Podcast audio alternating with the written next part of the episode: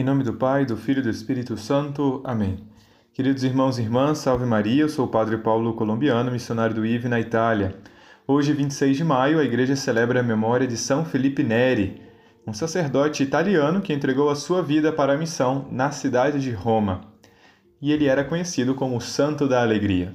Providencialmente, no Evangelho de hoje, São João capítulo 16, no qual Cristo continua a anunciar sua partida ao Pai pelo mistério da sua paixão, no último versículo 20, lemos: Em verdade, em verdade vos digo, vós chorareis e vos lamentareis, mas o mundo se alegrará.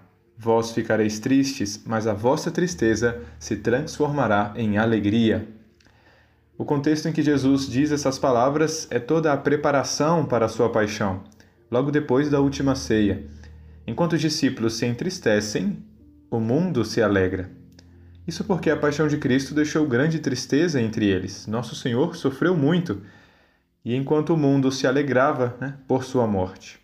O mundo se alegra com as lágrimas dos justos, porque desfruta da vida atual sem esperar nada da vida futura.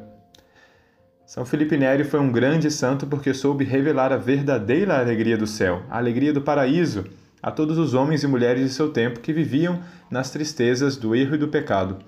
A figura amável do Santo da Alegria mantém intacta a atração irresistível que ele exerceu sobre aqueles que vieram até ele para aprender e conhecer e experimentar as fontes autênticas da alegria cristã.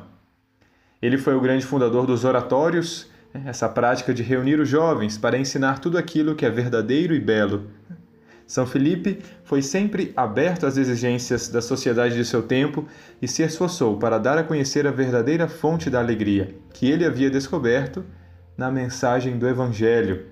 É a palavra de Cristo que molda a verdadeira face do homem, revelando os traços que fazem dele um filho amado do Pai, acolhido como irmão pelo Verbo encarnado e santificado pelo Espírito Santo.